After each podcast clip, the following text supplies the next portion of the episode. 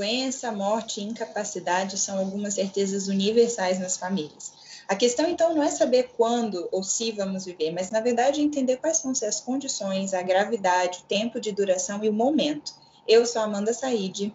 E eu sou a Beatriz. E esse é o canal Descomplicólogas, onde a gente vai tentar descomplicar um pouco a rotina junto com vocês.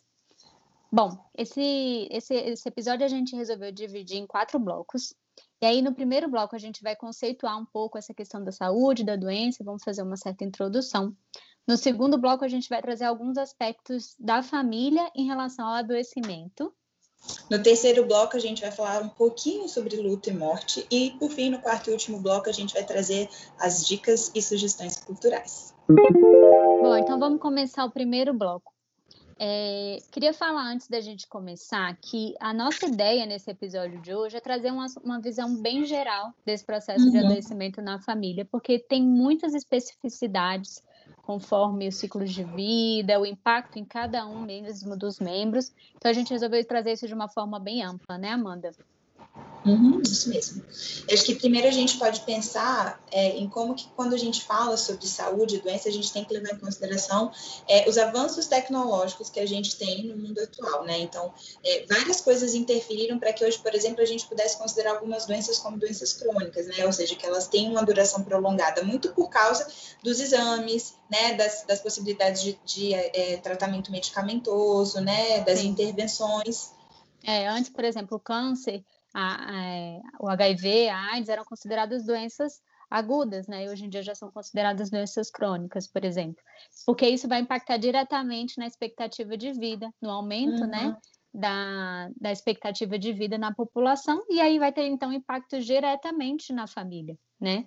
Nos outros, nos outros episódios a gente trouxe, nos primeiros, na nossa primeira série de episódios, a gente falou do ciclo de vida familiar, mais uma vez ele aparece aqui, justamente porque a gente sabe que isso vai ter, o adoecimento ele tem impactos diferentes, né, no ciclo de vida familiar, e principalmente agora com o aumento da expectativa de vida, muitas vezes, né, os jovens acabam acumulando mais papéis e vivendo uhum. mais é, simultaneamente vários momentos do ciclo de vida familiar. É, eu acho que é, é, importante também a gente circunscrever, né, que a gente está falando então de saúde do, de doença no contexto atual que a gente está, né, não, não nesse contexto atual aí da pandemia, mas eu digo assim, enquanto sociedade, né, e aí a gente já entende, por exemplo, que entender saúde, entender adoecimento tem que ser ampliado, né? Então, é partindo desse pressuposto de um, de um modelo de biopsicossocial que a gente vai é, pensar saúde e doença, né? A gente vai incluir aí outros membros da família, quando a gente está falando de adoecimento, a gente vai pensar em como que esses fatores externos podem contribuir para esse momento de saúde ou de adoecimento, né? E aí, para a gente começar, então, de, diferenciando o que, que é esse tal de modelo biopsicossocial, a gente vai ouvir um primeiro áudio é, de um profissional também da saúde, que é o Guilherme Nabuco. Olá, sou Guilherme Nabuco, médico de família e comunidade, atuo na Secretaria de Saúde do Distrito Federal. E uma coisa que eu acho muito interessante nos atendimentos, quando a gente acompanha uma comunidade, uma família, é como essa a relação tanto de saúde quanto de desorganização, de adoecimento, ela está é, intrincada. Não é raro a gente ver é, pares de associações, né? Por exemplo, uma mãe e um filho que manifestam sintomas muito semelhantes e que a gente percebe que o, a melhora de um interfere na melhora do outro, assim como a, a, o desequilíbrio, a piora do quadro de um desses membros interfere no outro, né? Então a gente nota a família como uma entidade, assim, quase que um corpo, em que a gente pode pensar os membros como órgãos e que, obviamente, tem uma ligação e que a saúde passa pela, pelo bem-estar de todos esses membros. Então, quando a gente identifica, por exemplo, é, um adoecimento mental num filho, se a gente percebe que a mãe que veio na consulta também está com algum problema dessa natureza, é, para a gente ter sucesso realmente no tratamento da, do filho, que, que era o, o caso índice, ou a pessoa que procurou a gente, a gente inevitavelmente vai ter que atuar sobre o, o sofrimento da mãe. Até porque aqueles sintomas interferem no funcionamento da família e por aí vai. Então não adianta a gente querer ver de forma isolada é, uma pessoa que está doente a gente precisa entender ela dentro do contexto que ela está. E muitas vezes a própria busca pela saúde, pela cura, passa também pelo entendimento dessa dinâmica familiar.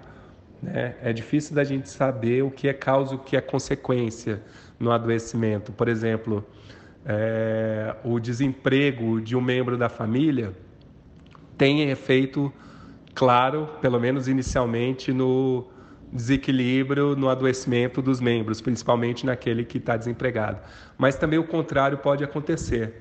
O fato de uma pessoa não estar bem é, predispõe ela a ter mais dificuldade de se fixar no trabalho. Por exemplo, uma pessoa que está vivendo um transtorno depressivo ou um transtorno de ansiedade, ela pode se tornar incapaz de estar conseguindo é, levar adiante o trabalho que ela, é, que ela exerce.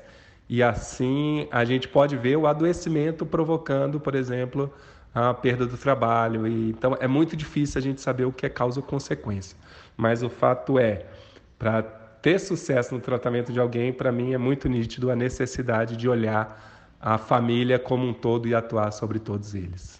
É muito legal, né, a gente contar aí com um depoimento de um profissional da saúde que, no meio de uma sociedade aí que a gente, às vezes, é, preza tanto pela fragmentação do conhecimento, né? Enfim, exerce essa função de médico de família, que é algo muito legal aí que a gente tem no nosso sistema único de saúde. É, muito novo também, né? Para quem não sabe, é, o médico da família ele trabalha na atenção básica, né? A saúde ela é dividida em basicamente três hum. níveis de atenção, que é a atenção primária, secundária e terciária. A atenção primária é a atenção mais básica mesmo do atendimento, mas não deixa de ser básica pela palavra em si porque é um atendimento Sim. muito complexo, como a gente viu mesmo ele falando, né? É um médico que olha para toda essa família que faz esse atendimento bem especializado e com uma demanda muito é, muito ampla mesmo, assim, né? Bem complexo. É, quando fala especializado, não no sentido das especialidades médicas que a gente está acostumado, né, assim, costumeiramente acostumados, assim, né, enfim, mas é, de, de, ter esse olhar bem atento mesmo, né? De acompanhar. Sim, exatamente. E é legal essa visão que ele traz, assim, né? De, de como que é, uma parte do sistema familiar, né? Um adoecimento, um acontecimento, muitas vezes, ele traz aí até a questão do desemprego, impacta uhum. em toda a família, né? Uhum. Impacta em todos aqueles membros e como isso também é necessário de ser trabalhado. É, a gente tem essa perspectiva sistêmica também, né? Que a gente compreende que às vezes é, a melhora de um vai interferir na melhora do outro, a piora de um vai interferir na piora do outro, né? Membro da família. E acho que isso tem tudo a ver com esse modelo biopsicossocial que a gente, é, hoje em dia, é o modelo que a gente trabalha, né? E que a gente tenta trabalhar de forma cada vez mais ampla e extinguindo o modelo anterior, né? Que é o modelo biomédico, que entende saúde simplesmente como a ausência de doença e muitas vezes com um pensamento muito linear, né? O modelo biomédico vem muito com uma causalidade linear, que é uma coisa que a gente tenta desconstruir tanto aí na teoria sistêmica, que é, uhum. é até o sintoma, a doença, né? Como sendo é, múltiplos, né, multifatorial, né? Não existe uma, uma única explicação para aquilo. E que a gente sabe que hoje, muito, muito, muitas vezes, até a família influencia na forma daquele adoecimento. Né? Então, a nossa ideia é trazer um pouco essa visão bem mais ampla desse modelo biopsicossocial, para além dessa visão é, muito limitada de saúde como ausência de doença. A gente sabe que é muito mais amplo. É, e é muito mais amplo, incluindo, inclusive, como você estava falando, aspectos que vão para além do indivíduo. Então, saúde é um bem-estar que tem que ser considerado aí nos aspectos sociais também, né? Nos aspectos culturais, nos aspectos econômicos, nos aspectos familiares. Então, tudo isso é, diz se uma pessoa, vai dizer se uma pessoa é saudável ou não. Não é simplesmente o fato da gente pensar na ausência fisiológica, né? De uma doença, de um adoecimento. E pensando também que esse adoecimento, esse, a doença, né, ela, ela pode ser compreendida enquanto sistema também, né? De novo, como você falou, sem ser uma, sem ter uma causalidade linear, né? Porque inclusive tem muitas doenças que são é, que, que, tem muitos fatores que interferem, né, na, na, no seu manejo, né, no seu prognóstico, enfim. Sim, ou seja, não é nada simples esse conceito de saúde e doença, é bem uhum. complexo mesmo.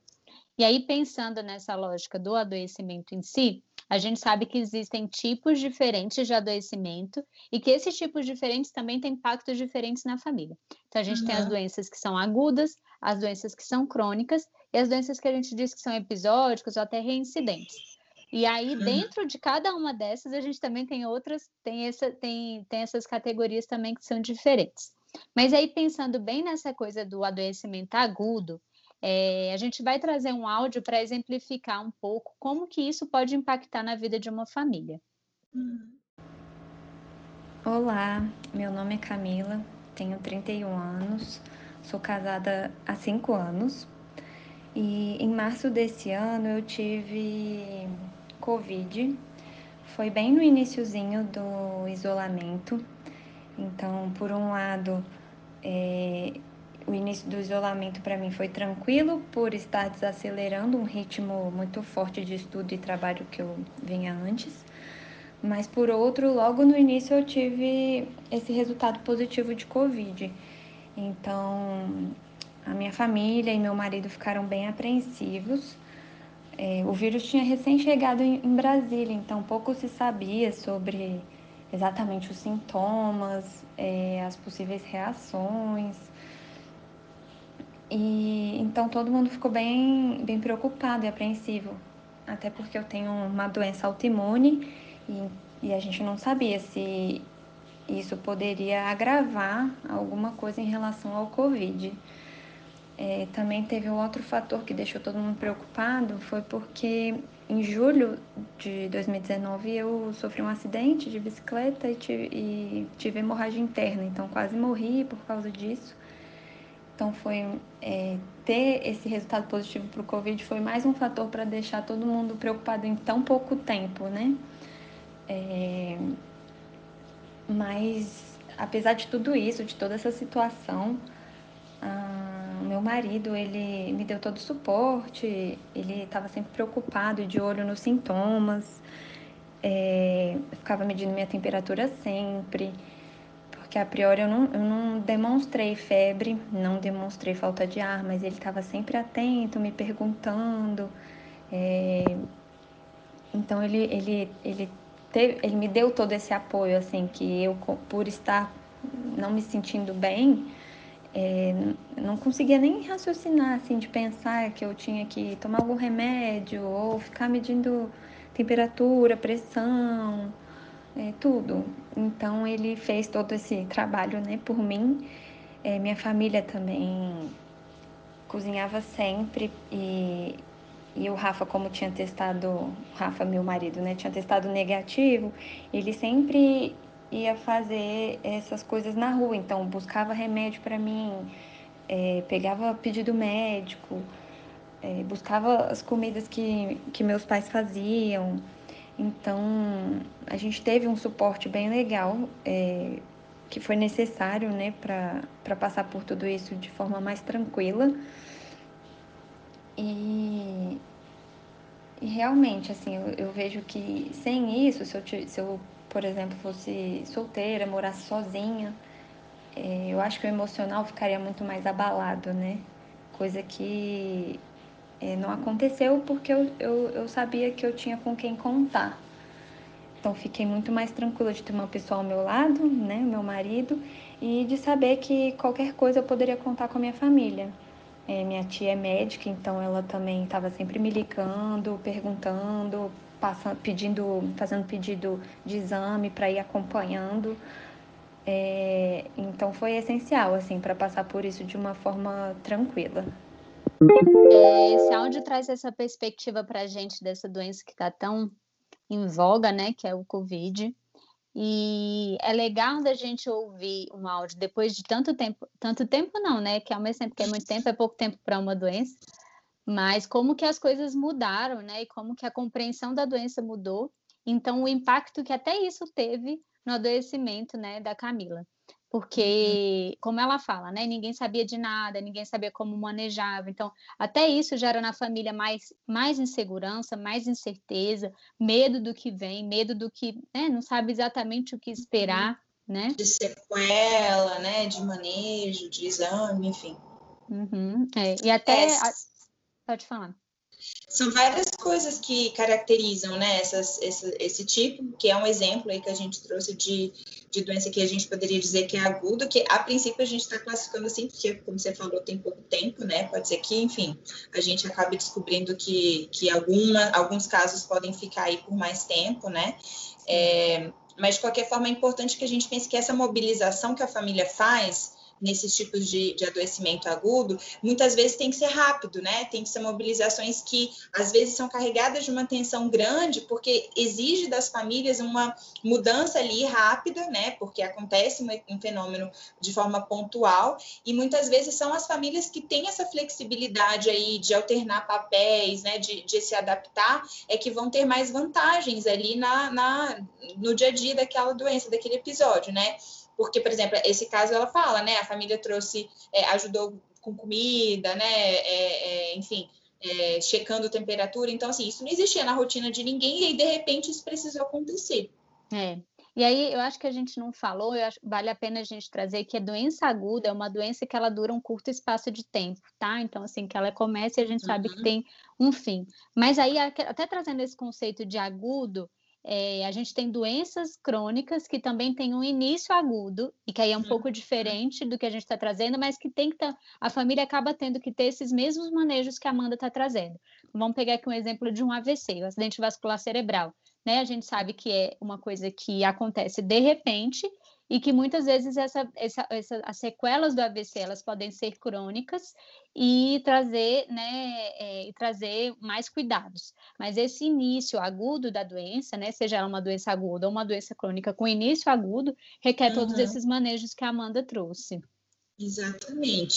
E aí é, pode ser, né, que essas doenças que têm essa necessidade aí de manutenção, né, que elas só têm esse início agudo, elas vão na verdade requerer dos membros da família uma adaptação que vai ser prolongada, porque podem ser, pode ser que cada momento, né, do, do adoecimento exija da família diferentes tipos de, é, de manejos mesmo, assim, né? Então, às vezes, a atenção não é a mesma, né? Porque, enfim, está acontecendo ao longo do tempo, quando a gente está falando nessas que são é, crônicas, mas mesmo assim elas é, exigem mais adaptações às vezes, né? Porque a cada momento a adaptação precisa de adaptação, né? Precisa de uma mudança. É, e aí bem as doenças crônicas que têm esse início mais gradual, né? Que são as doenças também que são muito que são muitas vezes as doenças progressivas, assim, uhum. que é, por exemplo, o Alzheimer, o, o Parkinson, a própria uhum. diabetes também, a gente sabe que é uma doença progressiva e que talvez de cara não precise desse rearranjo familiar,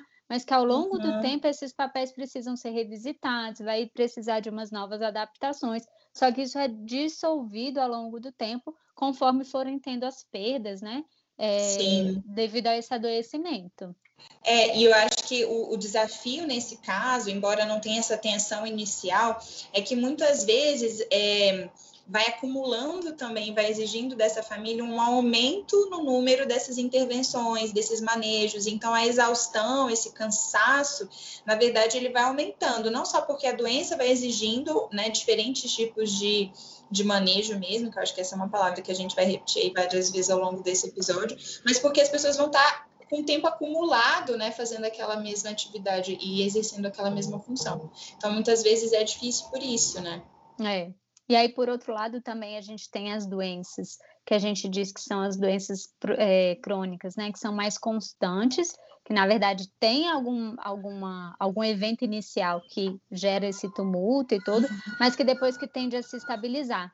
E aí a gente sabe que esse tipo de adoecimento, por exemplo, um ataque cardíaco, talvez tenha que fazer um ajuste inicial, né, pela sequela que teve, mas que depois estabiliza. E aí isso não requer da família tanta mudança, né, e tanta uhum.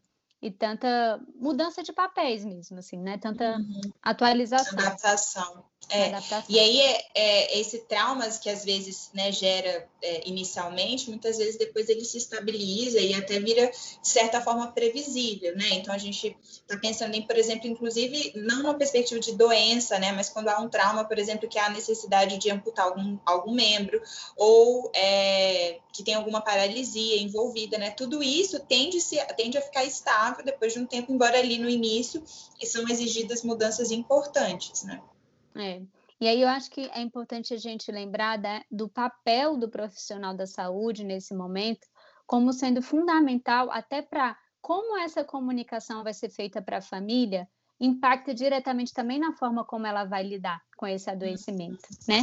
A gente sabe que tem muitas famílias e tem muitos profissionais, às vezes, que optam por... Eu já vi casos assim, por exemplo, o paciente tem alguma doença grave e a família opta por não contar para o próprio paciente, até o médico também opta por não contar. Né? Então, assim, o que, que esse profissional da saúde está optando, está né? Tá, tá dizendo para essa família sobre esse adoecimento? Né? Uhum. E o tabu que isso vira na família. Então, a responsabilidade que nós temos também, e, e nós também, enquanto família, de exigir também uma postura dessa, desses profissionais em relação é, a esses diagnósticos, a forma como vai ser conduzida, ao prognóstico da doença, né? Tudo isso é uhum. é muito importante. E até de pensar preventivamente, né, Amanda? Assim, eu acho que esse, esse aspecto da prevenção é um dos aspectos mais importantes quando a gente está falando do modelo biopsicossocial e também é, a existência de vários profissionais da saúde trabalhando juntos, né? Então, quando a gente está falando desse modelo biopsicossocial, a gente tende a deixar os profissionais de saúde é, a vê-los de uma forma muito mais horizontal do que hierárquica, né? Então, nesse sentido, o médico, ele sim tem alguns conhecimentos que são específicos da área dele, mas o fisioterapeuta também tem, o nutricionista também tem, né? Os psicólogos também tem, e em nenhuma dessas profissões é, tem um prestígio maior ou menor, né? Eu acho que isso também é um dos, dos pontos importantes, porque muitas vezes também essas doenças, elas exigem um manejo, uma equipe psicossocial, né? Biopsicossocial porque tem muitos impactos, assim, então vai ter que ter um nutricionista para ajustar a alimentação, que às vezes não é alimentação só da pessoa que está adoecida, mas é a alimentação de todos os membros da família, ou é uma criança que exige alguns cuidados específicos, né? E isso o nutricionista vai fazer com muito mais, né, experiência, especialização do que o médico, né? Então, nesse sentido, todos são importantes. É, e todos terem esse olhar bem amplo, né? Porque quando é exatamente isso que a gente está falando. A alimentação de uma pessoa vai impactar em todo mundo que está ali naquela família, né? uhum. né? Então, esse olhar amplo para a família como sendo importante nesse processo do adoecimento é muito importante. Isso. E acho que, por fim, então, outro tipo, digamos assim, né, de, de adoecimento ou de doença que a gente poderia dizer são as doenças que são reincidentes ou episódicas, né? Que então a gente pode até incluir alguns tipos até de, de adoecimentos mentais, que a gente chama, por exemplo, a depressão, que muitas vezes é, é algo crônico que tem momentos, né, em que é, pode não ter nenhum sintoma, né, ou até é, pouco sintoma, e outros momentos isso comparece de forma mais exacerbada, né. É. E aí, inicialmente, traz uma certa estabilidade também, né? Então, esse período aí de mais estabilidade, mas também, por outro lado, pode gerar na família uma certa tensão dessa alternância, da frequência e de quando vai vir esse, uhum. esse episódio de crise, né? Que não tem Sim. muito como prever. Então, pode gerar também uma certa tensão na família em relação a esses cuidados, né? Em relação a tudo isso aí que a gente está falando. É, e a gente ter compreensão de qual tipo, digamos assim, se encaixaria em cada um dessas, desses adoecimentos é importante até para a gente é, ver quais são as expectativas que os familiares têm, né? Então, não é porque aquele sintoma foi embora que necessariamente essa pessoa não não tem mais chance de voltar a, apresentar aqueles sintomas, né? E se há uma expectativa de que acabou e não sei que na verdade tem chance dessa doença ser episódica, né? Quando ela volta a comparecer, às vezes, enfim, ah, de novo, né? E aí gera-se também um desconforto que poderia ser evitado.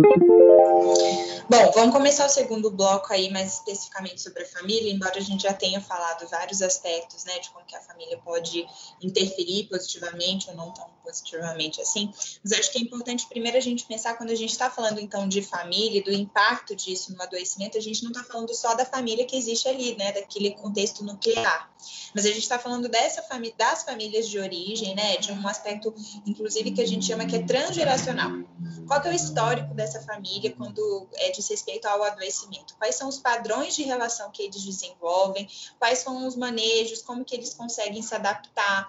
É, qual que é o senso de competência que, ele tem, que eles têm? Né? Quais são as mudanças que eles conseguem fazer? Os proveitos que eles conseguem tirar? Tudo isso pode nos dar dicas, né? Conhecer esse, esse, esse, esse aspecto anterior pode nos dar dica, dicas de como que essas famílias vão é, se comportar no momento atual de adoecimento.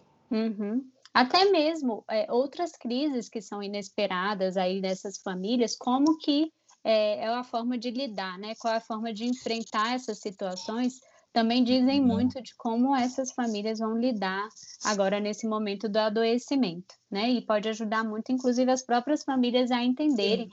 e tentar pegar uma, uma experiência positiva dessa situação, né? Então, muitas é. famílias, às vezes, às vezes acontece, uma família lidar muito bem é, lida muito bem com uma experiência de uma, de uma doença que não bota tanto em risco a vida, e aí talvez uma doença que seja mais grave, né, e, e tenha mais, é, mais risco mesmo de vida, tem uma maior dificuldade para lidar. Então, a gente tentar pegar um pouco esses aspectos positivos de um outro adoecimento para poder mostrar para essa família e ajudar eles a lidarem com isso, né? É, a gente sabe que o momento de crise, de novo, a gente reforçando esse conceito, não necessariamente é só negativo. Então, a doença e o adoecimento, eles são momentos de crise, né, que muitas vezes, enfim, desestruturam mesmo ali, mas não necessariamente isso precisa ser ruim, né? Na verdade, pode ser, é, pode proporcionar mudanças importantes e necessárias, que às vezes só quando vem um adoecimento é que eles conseguem se mobilizar o suficiente para fazer isso. E quando você estava falando dos diferentes tipos, né, Bia, eu acho que talvez as pessoas aí possam que estão ouvindo a gente possa começar a pensar nos exemplos que eles também têm, né, de, de, de pessoas conhecidas, enfim, ou deles mesmos que passaram por adoecimentos, mas a gente, por exemplo, poderia citar é, doenças que envolvem é, a necessidade de fazer diálise, né, no, no, nos membros da família. Muitas vezes até aí eles conseguem manejar bem. Mas aí, se isso se agrave e vira um paciente, por exemplo, terminal, aí às vezes isso desestabiliza, porque a perspectiva do falecimento, né, de, dessa finitude, é, não é igual ao manejo que essa família precisa ter, quando na verdade inclui ali só um, um, uma adaptação na rotina, né? Exatamente, né? Que é justamente também essa diferença da fase aguda, da fase crônica e da fase terminal também, que muitas uhum. doenças têm, né? E aí é, a gente sabe que são habilidades diferentes que são requeridas nesses momentos, né? Exatamente. Eu acho que são muitos aspectos quando a gente vai falar aí dos impactos familiares, por isso acho que a gente pode dividir em alguns pontos, né? O primeiro deles são os aspectos que a gente também falou já em vários outros episódios, que são as questões de gênero que estão envolvidas nesse adoecimento. A gente ainda tem uma sociedade que muitas vezes coloca as mulheres nesse papel clássico de cuidadoras, né? Não é à toa que a maior parte das profissões de saúde, né, tem um número muito maior de profissionais do sexo feminino, né? É... o médico, porque ainda tem essa noção do poder, do médico tendo poder, então, logo, homens, né, estão Exato. muito presentes nessa, nessa profissão pelo poder que nessa se ocupa. Categoria, nessa categoria. Mas enfermeiras, é psicólogos... Exatamente. Até outras profissões que não são da área da saúde, mas, sei lá, professores que também têm uma coisa do cuidado, né? Enfim. Mas acho que é importante a gente é, é, lembrar desse aspecto de gênero, porque muitas vezes essa mulher, ela, essas mulheres, né, elas são as responsáveis pelos cuidados, e às vezes o membro da família que está adoecido não é nem da sua própria família. Então não é incomum que a nora cuide, né, dos sogros, não é incomum que a cunhada cuide, né, dos, dos sobrinhos ali, ou do, do, cunhado, enfim. E aí, né, por que, que a gente funciona ainda dessa forma? Como que ficam essas mulheres e se elas não estão com mais risco de delas mesmas adoecerem, né? É, exatamente. E como que fica quando elas que adoecem? Né? Quem que vai cuidar? Qual é a qualidade desse cuidado quando são elas que adoecem? E eu até estava pensando aqui, a gente vai trazer alguns exemplos de filmes também, para além dos depoimentos que a gente trouxe, Até nos filmes assim que a gente vê, geralmente os filmes que têm essa temática de adoecimento, pode ver que a maioria de quem cuida são as mulheres. Né? Então, é, não só do adoecimento, mas também dessa temática do luto, da morte, quem cuida, no fim das contas, são sempre as mulheres. E aí, outro aspecto também que influencia, né, dessa questão do adoecimento na família, é como que isso vai impactar no casal. Então, a gente vai ouvir um áudio agora de uma, uma jovem, de um, um jovem casal, na verdade, que fala um pouco como é que foi essa experiência para eles. Oi, pessoal. Eu sou a Bárbara, tenho 30 anos. Eu sou casada com o Bruno. Ele tem 36 anos e a gente está casada há mais ou menos 5 anos. É, hoje eu vou compartilhar com vocês a nossa experiência como casal é, em relação à dermatomiosite, que é uma doença autoimune que eu tenho e que eu descobri em 2018. É, a descoberta foi durante uma, foi logo depois que a gente chegou de uma viagem, é, porque eu tinha perdido bastante força nos músculos dos braços e das pernas. E eu já vinha com algumas manchas no, na, na pele e estava tentando descobrir o que que era. É... No início foi muito complicado para gente porque eu tinha que fazer muitos exames, tinha que ir a muitas consultas, é... ainda não tinha me acostumado com os remédios, tive muitos efeitos colaterais, para além do, do, do desconforto da, causado pela doença, que que era realmente assim, não, não consegui fazer coisas simples da rotina, como lavar o cabelo, pentear, pentear o cabelo, é, escovar os dentes, trocar de roupa, essas coisas que fazem parte da vida de todo mundo. E foi maravilhoso, eu acho, para o nosso casamento é, ter vivido essa experiência porque fortaleceu muito os nossos laços, não só como casal, mas também com a família, que eu tive todo o apoio da, da família do Bruno também. E o Bruno, a gente levou isso com muita leveza, é... e ele me apoiou em tudo. Ele me dava banho, ele trocava minha roupa, é, ele ia todas as consultas que ele conseguia comigo, ele se interessou por tudo. E eu acho que é isso. O, foi, foi muito positivo pra gente e nos aproximou demais.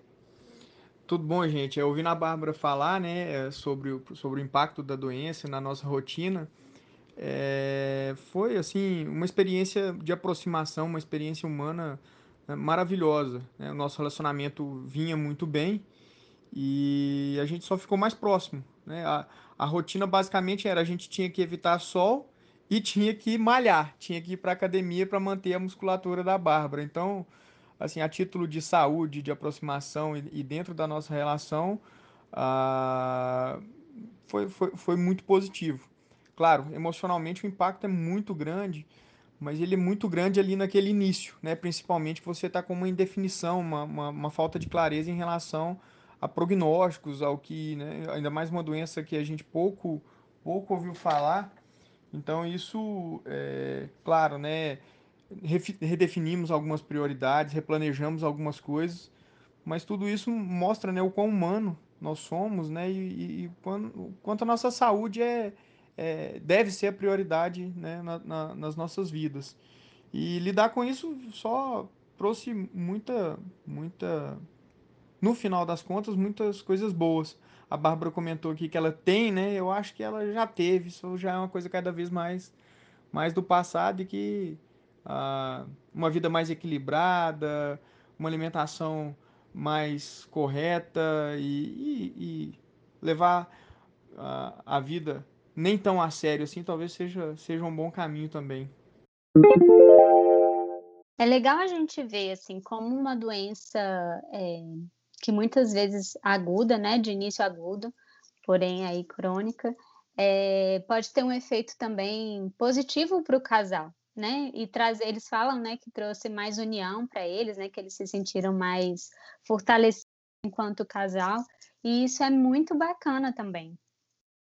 É, embora seja muito bom saber que a possibilidade do adoecimento não é né, um fim ali do relacionamento para vários casais, a gente até colocou uma frase provocativa, assim, lembrando daquele, daquela promessa às vezes que se faz, né, nos casamentos de amar na saúde e na doença, porque embora seja realmente lindo que isso possa acontecer e, e, é muito bacana quando você, enfim, né, tem a oportunidade de ter um parceiro que está ali junto, junto com você mesmo num, num adoecimento, a gente entende também as dificuldades que existem para isso, né? E a gente não acha que a, o não cumprimento dessa promessa signifique que a pessoa é malvada, né? Ou que aquela relação é, não tinha nenhum sentido e a pessoa não valorizou, porque muitas vezes a exigência que esses cuidadores têm é, tem gente que não dá conta, né? Eu acho que é importante a gente também trazer esse olhar que o impacto para a vida conjugal muitas vezes é muito grande, né, Bia? São muitos fatores que, que um adoecimento pode prejudicar. É, a gente está falando aí de um, um casal jovem, sem filhos, uhum. né? Uhum. Então, isso já é uma condição muito diferente. Quando a gente traz aqui o ciclo de vida familiar, a gente tem que contextualizar esse casal como um jovem casal sem filho, então o impacto ainda é diferente neles.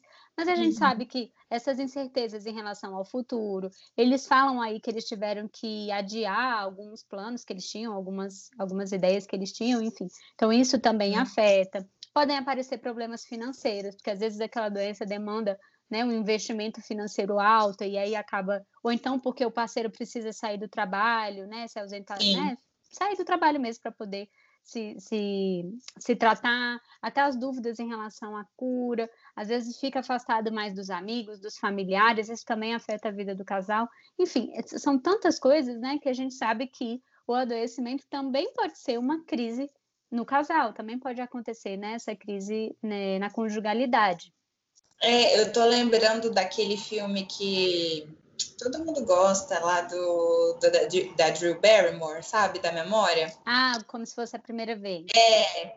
E que, assim, eu acho que a gente tem que pensar um pouco sobre também a forma como é, a mídia, né, e a indústria cinematográfica, de literatura, enfim, vendem, assim, algumas dessas é, histórias, porque você imagina como que não é para aquele cara o esforço que ele não tem que fazer de diariamente é, plantar aquela história, né? E, enfim, conviver com aquela pessoa que ele precisa conquistar todos os dias, né? A gente sabe que é ficção, embora seja baseado né, numa doença que de fato existe, assim, né? Mas é, é, é, é muito romântico, né? Porque, na Sim. verdade, não, não se problematiza todos os ônus, né? E todas as dificuldades que isso é, envolve. E que se uma pessoa não topar aquilo, ela, ela não é ruim, assim, ela, ela não, não tem nada de mal nisso, né? Na verdade. É, eu estava lembrando aqui também, um, tem algumas pesquisas que mostram é, o índice de divórcio no casal quando tem um filho que adoece. Porque aí eu uhum. acho que retoma de novo essa questão de gênero que a gente trouxe, essa sobrecarga da mulher no cuidado dos filhos. Sim. E muitas vezes também essa falta de parceria, assim, do homem, às vezes, muitas vezes que também não sabe lidar com aquela doença, enfim. Mas eu sei que existe um índice alto, agora eu não vou saber precisar exatamente quanto, mas eu sei que uhum. tem um uhum. índice de divórcio também quando os filhos adoecem, né? E aí já é um impacto diferente do casal solteiro. Sim, e aí quando os filhos adoecem, também, dependendo do tipo de família que a gente está falando, pode ter um impacto no subsistema fraternal, né? Que a gente fala Total. que são esses irmãos.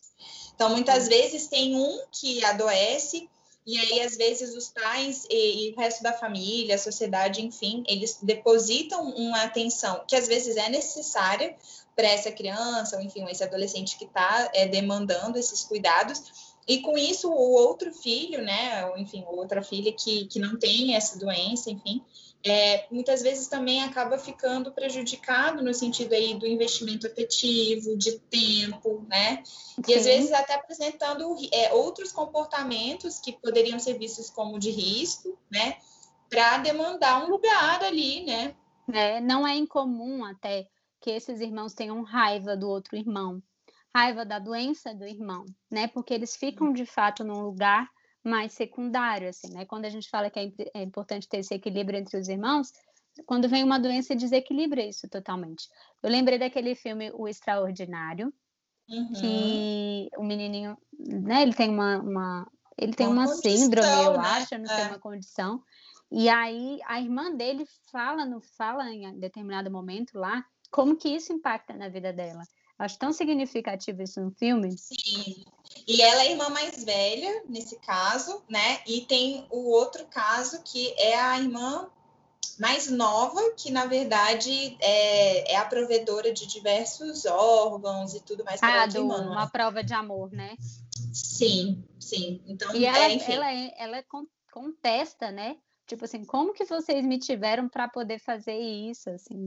Então também é uma outra coisa bem específica aí da gente lembrar. Sim, aí tem várias questões éticas nesse, né, que são envolvidas, enfim. Mas, é, de toda forma, é isso. Dependendo do ciclo de vida que essa família tá, da idade desses filhos, né, ou da idade dos pais, isso pode ter um impacto. Então, por exemplo, quando a gente está falando aí, retomando aquele conceito, né, da, da família que está no momento que os filhos saem de casa, do chamado ninho vazio. Às vezes há um, um, um sintoma que às vezes nem é adoecimento, mas enfim, há uma doença ali nos pais que muitas vezes acaba interferindo nesse momento de saída de casa dos filhos, né? Então, eles acabam retardando esse momento. E aí, enquanto psicólogos, né, e, e, e, terapeutas sistêmicos, acho que a gente tem esse olhar de tentar entender quais são as funções que estão atreladas aí nesse adoecimento e se não tem alguma relação, inclusive, com esse momento da família, né? Ou seja, será que esse adoecimento não vem agora? Né, para de alguma forma também aí é, ser um outro elemento para evitar ou para adiar essa saída de casa. É, e aí a gente não está falando dessa causalidade linear, assim, que a pessoa só vai adoecer para evitar que isso aconteça. E nem de propósito, Nem né? de propósito, consciente, enfim. Mas como mais um fator, como a gente está falando de, uma, de doenças multifatoriais, como mais um fator para contribuir para isso. Às vezes até o próprio filho que não sai de casa porque está doente, e aí nesse momento que requer essa independência, essa maior autonomia, ele ainda fica mais dependente dessa família, ele não consegue, e aí a doença muda esse curso natural que a gente chama da família, né, de seguir é. em frente e ter essa independência dos filhos ou quando os filhos são pequenos ainda, né, mas está no momento aí de passar, de repente, para a fase da adolescência, que requer uma autonomia maior, como a gente já tinha falado, é, e aí, às vezes, a existência de, um, de uma síndrome, de, de uma doença crônica nesse filho faz com que essa família tenha dificuldade de dar, né, esse essa autorização para essa maior, é, esse maior ganho de autonomia. E acaba se prolongando em uma fase de dependência e tal, e que dependendo também dos estilos de relacionamento que essas pessoas têm entre si, lembrando aí dos conceitos que a gente já falou de famílias fusionadas, de limites, de fronteiras, né? Isso pode ficar ainda mais embaralhado, né? E, e, e aí a doença às vezes nem é o problema mais, porque ela está controlada, está estável, né? Ou está num daqueles momentos que não tem sintoma, mas as consequências, né? E a forma como a família lida com isso faz com que aí sim vire um problema. Uhum, exatamente. E aí, aqui também vale a gente colocar que nesse momento dessa condição de saúde, né, mais delicada, mais vulnerável, a gente também precisa ter uma maior flexibilidade em relação a essas uhum. normas prévias que a gente coloca para a família, né? É, aqui as coisas mudam bastante, então não dá para a gente ser engessado e falar que e dá para aplicar as mesmas coisas para uma família saudável e uma família que está vivendo uma condição de saúde. Então, por exemplo, é, pode ser que tem algum um dos pais esteja doente, né, como a gente falou anteriormente, e aí é, é necessário talvez que em algum momento o filho mais velho, que já seja né, adolescente, de repente, ele ocupe algumas funções mais adultas na família, para essa família minimamente continuar tendo um bem-estar, né? Às vezes um filho mais velho, às vezes os avós, que têm função de avó e não pai, às vezes eles começam a ocupar esse outro papel, né, mais, mais parental, e aí nem por isso a gente vai dizer que esses filhos estão parentalizados, né? Que eles estão sendo colocados no lugar errado. Porque a gente sabe que nesse momento, muito especificamente, é importante para aquela família que esse filho ocupe esse lugar. É, e isso é, é a, a, linha, né, é muito tênue, assim, entre o que, que é considerado saudável e é oportuno que aconteça, né, mesmo é, de forma passageira, e o que, que na verdade vai acabar se cristalizando num, num novo papel, né, porque se a gente pensa bem, existem muitas soluções possíveis e cada família, enfim, vai ter um, um, uma especificidade, mas eu estou lembrando de muitos casos em que às vezes é, demanda-se daquele jovem, né, ocupar, por exemplo, um papel que enfim, sai a geração do meio, daí ele que fica responsável pelos cuidados dos avós, por exemplo, né? No momento em que, enfim, ele tem tios, por exemplo, né? Que esses tios já têm família, já têm emprego, já têm uma vida, e aí esse jovem é que acaba atrasando o seu momento de virar jovem adulto, de constituir sua própria família, E aí entram vários conceitos, né, que a gente sempre trabalha, de lealdades, né, e, e de dessas promessas, assim, invisíveis que às vezes acontecem, e então é difícil a gente também dizer que, que é natural que, que, essa, que essa troca de papéis é, aconteça de forma permanente e que isso signifique saúde, né? É sempre importante olhar caso a caso, porque sempre tem mais de uma forma da gente resolver as coisas, né? Sempre. Claro, e aí, mais uma vez, a importância de ter uma rede de apoio e ter uma família extensa ali presente ajuda muito, inclusive, nesses papéis, nessa flexibilização, nessas coisas que sejam mais momentâneas, né? Então, é, tudo isso, é, ter essa, essa rede forte ajuda muito nessa adaptação ao momento de doença. Exatamente. E quando a gente está falando de rede, é, a gente também lembra que comunicação é uma, um outro aspecto que precisa estar né, tá presente. Então, não adianta ter muita gente na família, né, se a comunicação entre essas pessoas não é clara, né, e se a gente não, não, não dialoga e não tenta fazer as adaptações necessárias com a presença de todo mundo, assim, né, ou do máximo de de pessoas possíveis, enfim. A busca das soluções precisa ser compartilhada e a gente não pode, ou na verdade existem muitos prejuízos quando as, quando as pessoas é, colocam como se fosse um tabu aquele assunto e aí cada um resolve internamente do jeito que dá conta, né? E isso não é partilhado. Isso é um problema.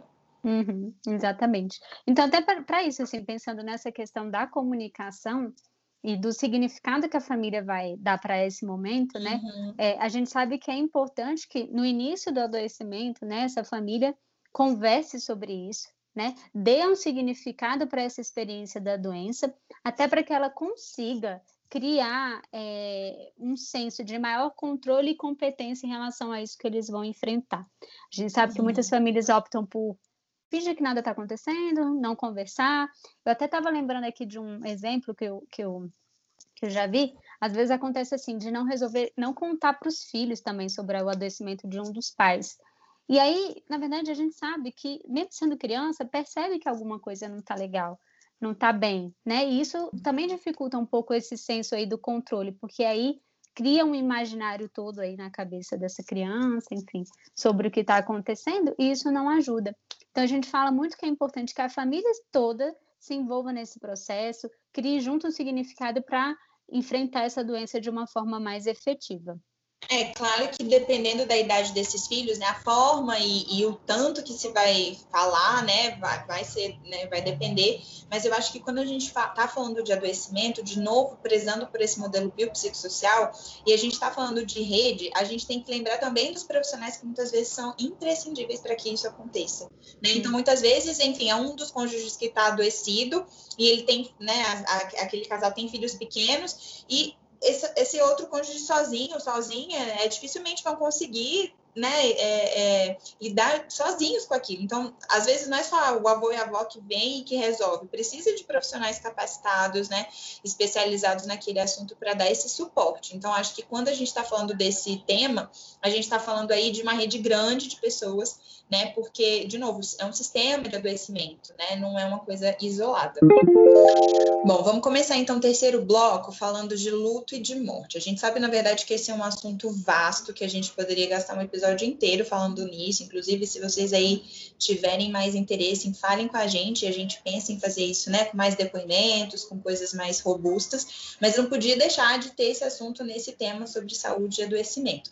Então, quando a gente está falando de luta, a gente entende que esse é um processo muitas vezes necessário e que, na verdade, a forma como a gente lida com isso vai depender de várias coisas. Vai depender da sociedade que a gente vive, das crenças é, religiosas, né, de como que a nossa cultura é, entende, né, e aí, dependendo se é cultura ocidental, se é, se é cultura oriental, isso também tem diferença.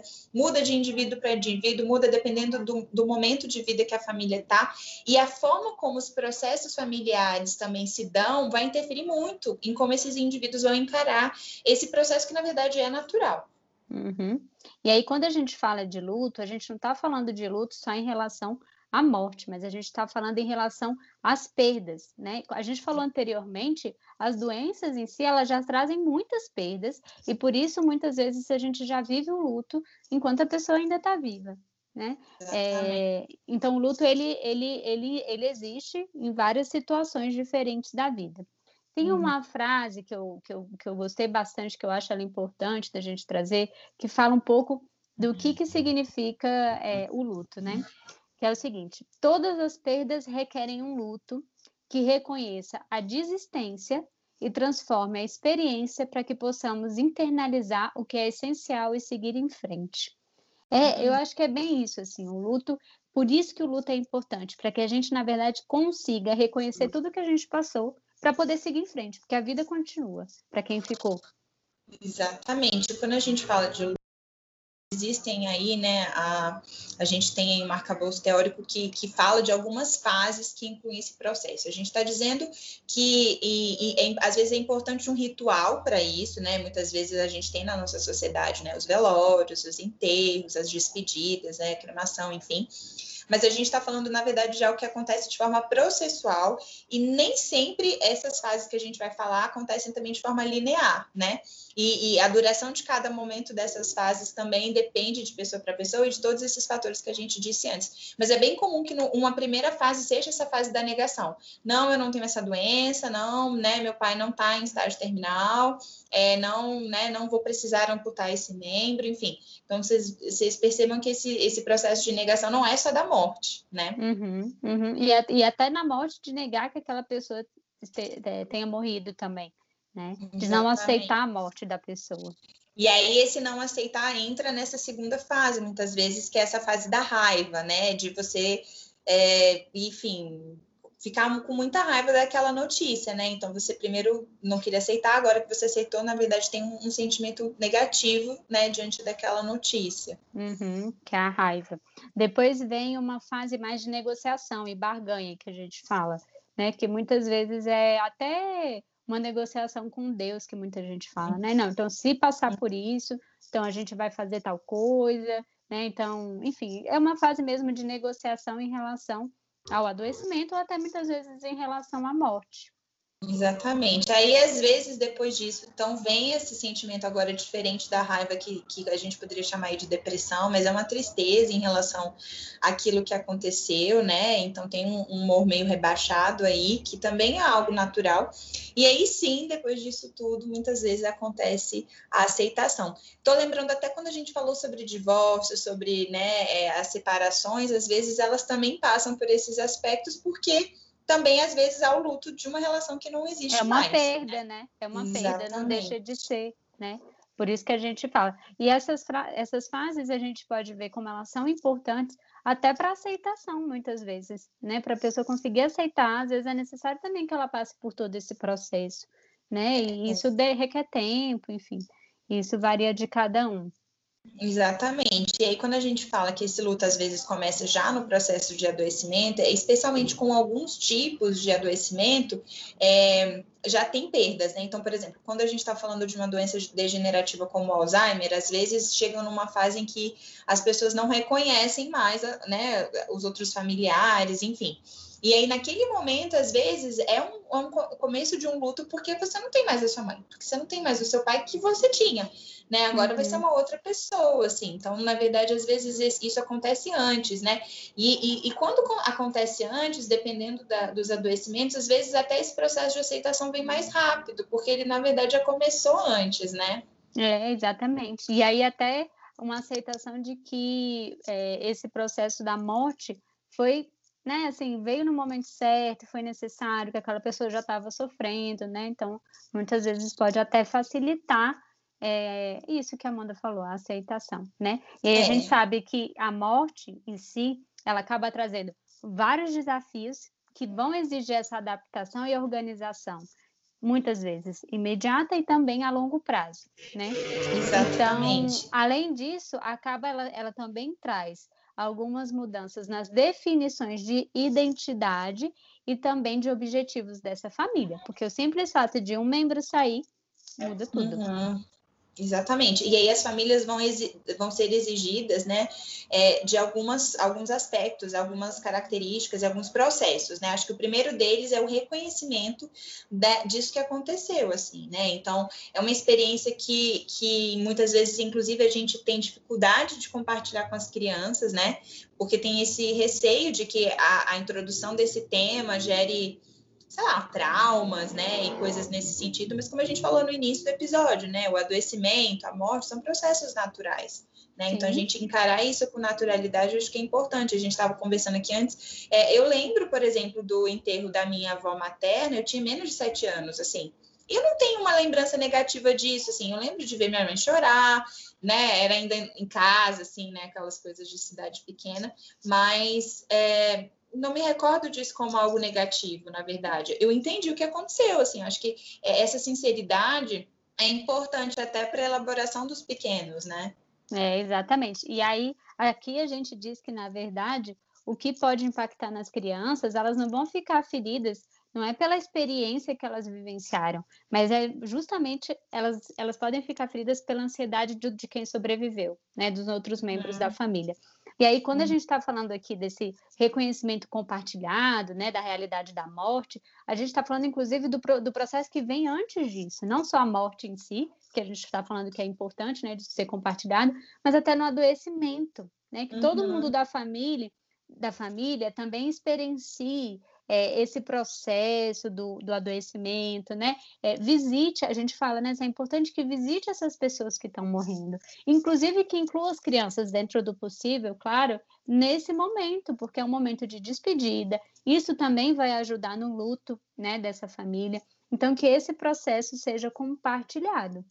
É, e aí, claro que a forma como cada família vai lidar, né, ou como que eles estão ouvindo aí isso que a gente está dizendo, também diz da dinâmica que eles têm, né? Então, pode ser que tem famílias que acham que isso não cabe, né, ou que só a partir de tal idade, e isso é uma coisa que fala da forma como eles se relacionam com aquele assunto, né? E, enfim, existem várias diferenças mesmo, mas de qualquer forma, independente de como isso vai ser compartilhado, vai haver essa necessidade de reorganização do sistema, né? Como a gente estava falando aqui, muitas vezes os projetos de vida têm que ter diferenças, né? É, a própria dinâmica ali, organização estrutural também vai ter que mudar. Então, essa parte não vai dar para escapar. É, às vezes tem que ter essa redistribuição de papéis, né, para compensar a perda e, e, continuar com a vida, né? Então, um membro sai, tudo muda e tudo precisa se reorganizar. Então, essas duas uhum. tarefas que a gente chama, né, elas são, elas são importantes que a família consiga é, fazer para poder lidar com o luto de uma forma mais eficaz e mais, é, mais eficaz mesmo. É, e a gente sabe também que dependendo do tipo de morte que a gente está falando, né, ou de como que essa morte está circunscrita ali naquele contexto, os impactos desse luto e desse luto também podem ser diferentes. Se a gente está falando de, de, mortes né, prematuras, é diferente da gente estar tá falando de, né, da bisavó de 100 anos, assim, né? Ou se a gente está uhum. falando de mortes que acontecem é, num curto, várias acontecem num curto espaço de tempo, isso também vai impactar de uma forma diferente aqueles familiares, né? Às vezes até uma morte que vem junto com um momento de muita mudança do ciclo de vida familiar também tem uma outra experiência diferente. Então, assim, é muito vasto esse assunto, e aqui a gente optou justamente por pincelar e trazer algum aspecto, alguns aspectos principais desse tema para falar, mas se vocês quiserem, depois comentem aí com a gente que a gente pode investir mais tempo para conversar sobre isso. Vamos começar aí o quarto e último bloco. E hoje preparem aí o caderninho, anotem no celular, enfim, que a lista é grande, né, Bia? Nossa senhora, aí é muita coisa para falar. Então vamos lá, de livro a gente pensou primeiro num romance que na verdade tem alguns aspectos autobiográficos, acho que por isso que ele também é legal, é, que se chama Altos Voos e que é da Libres, é um livro de 2014 do Julian Barnes e enfim fala de um casal, né, um novo casal, mas que tem aí alguns é, aspectos do luto de uma relação anterior. Então ele é meio poético, enfim, acho que vale a pena. E Bia, o segundo não é um romance, né? Não, o segundo livro chama A Morte é um Dia que Vale a Pena Viver. É da, de uma médica chamada Ana Cláudia Quintana Arantes.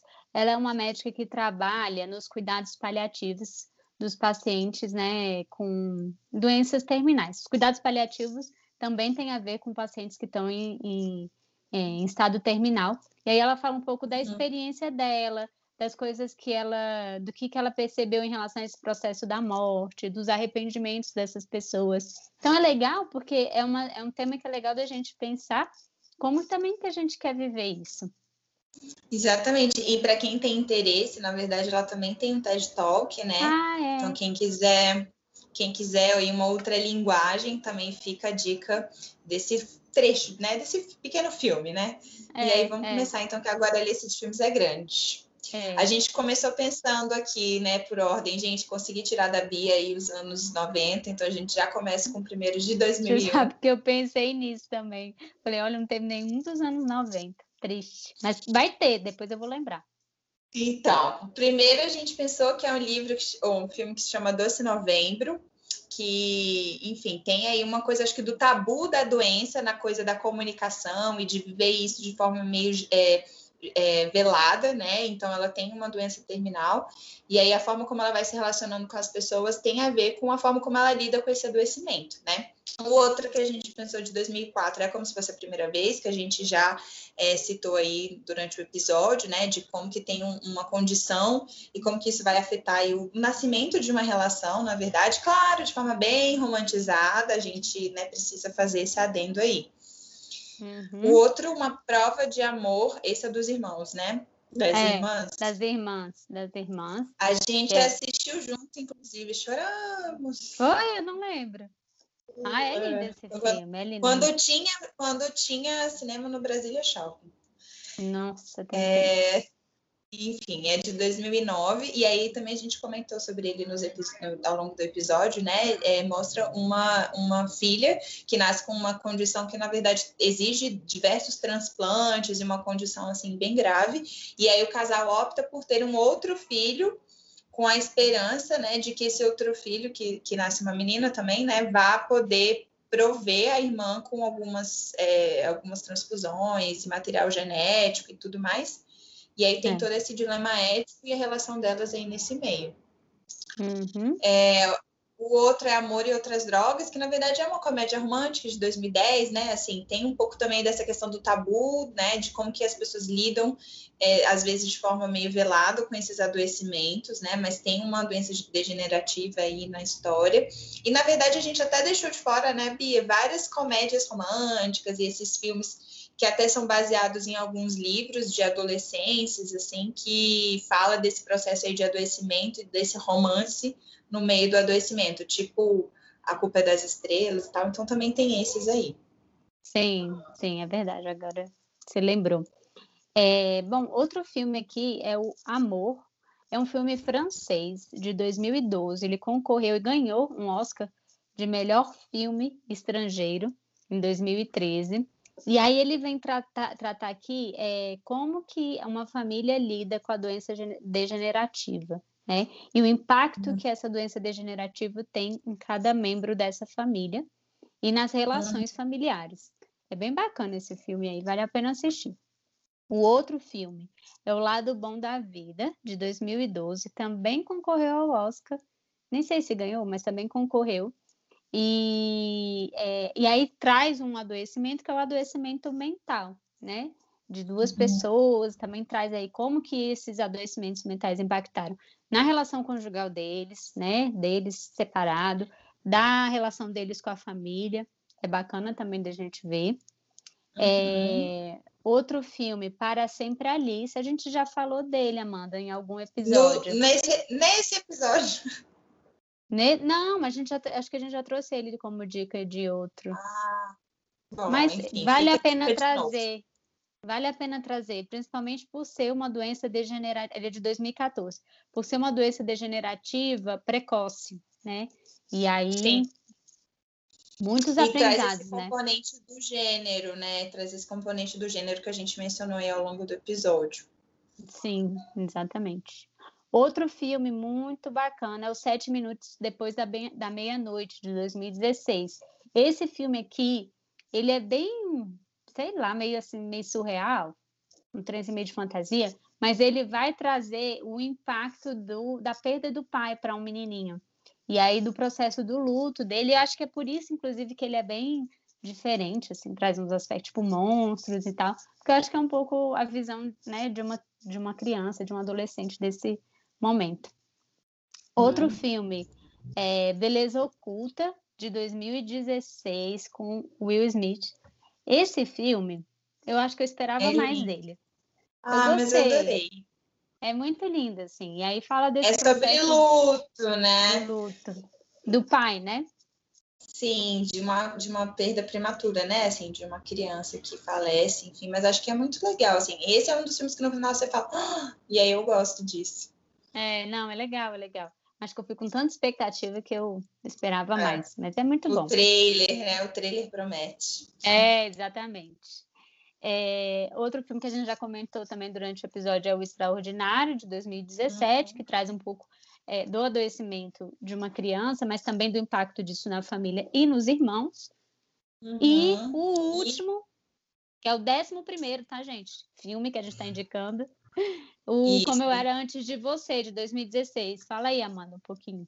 É, também tem uma, uma questão assim de conjugalidade. Ele também tem livro para quem preferir. Inclusive, nos livros tem até uma sequência. Acho que não sei se eles fizeram sequência no, no filme, mas eu sei que no, tem sequência de livro. E fala muito também de como que é, se lida, né, com um estado assim de, de paralisia, né, que é o que é o, o que acontece e como que a vida às vezes perde sentido, né, para algumas pessoas que passam por esse momento, embora, enfim, tem aí várias doses de vida nessa história. E aí, enfim, a gente falou que deixou de fora esses é, conteúdos aí que tem, né, a Culpa das Estrelas, é, tem outros, assim, mais desse juvenis, né? Mas acho que é importante a gente ouvir essas histórias também com um certo olhar crítico, né? Assim, de por que, que no meio desse adoecimento tem essa dose, essa pitada aí de romance, né? Quando muitas vezes é, isso esconde, né, um desafio muito grande, como a gente falou aí ao longo do episódio todo. Mas, enfim, para quem é de série, também tem uma que a gente gosta bastante, que é Modern Love, e aí tem um episódio específico, que é o terceiro, que vai também trazer a perspectiva do é, adoecimento mental, né, da, da, dos transtornos bipolares. Uhum. É bem bacana esse episódio mesmo. Bom, acho que por hoje é isso. A uhum. gente agradece mais uma vez. Uma coisa que a gente não agradeceu, mas vamos agradecer agora, são os depoimentos de todas as pessoas é que verdade. participaram. Foram muito importantes, a gente agradece. E é isso. Se vocês quiserem saber mais desse assunto, não deixem de comentar para que a gente invista isso em outro momento. É isso. Esperamos que fiquem todos saudáveis. Até a próxima, pessoal. Tchau, tchau.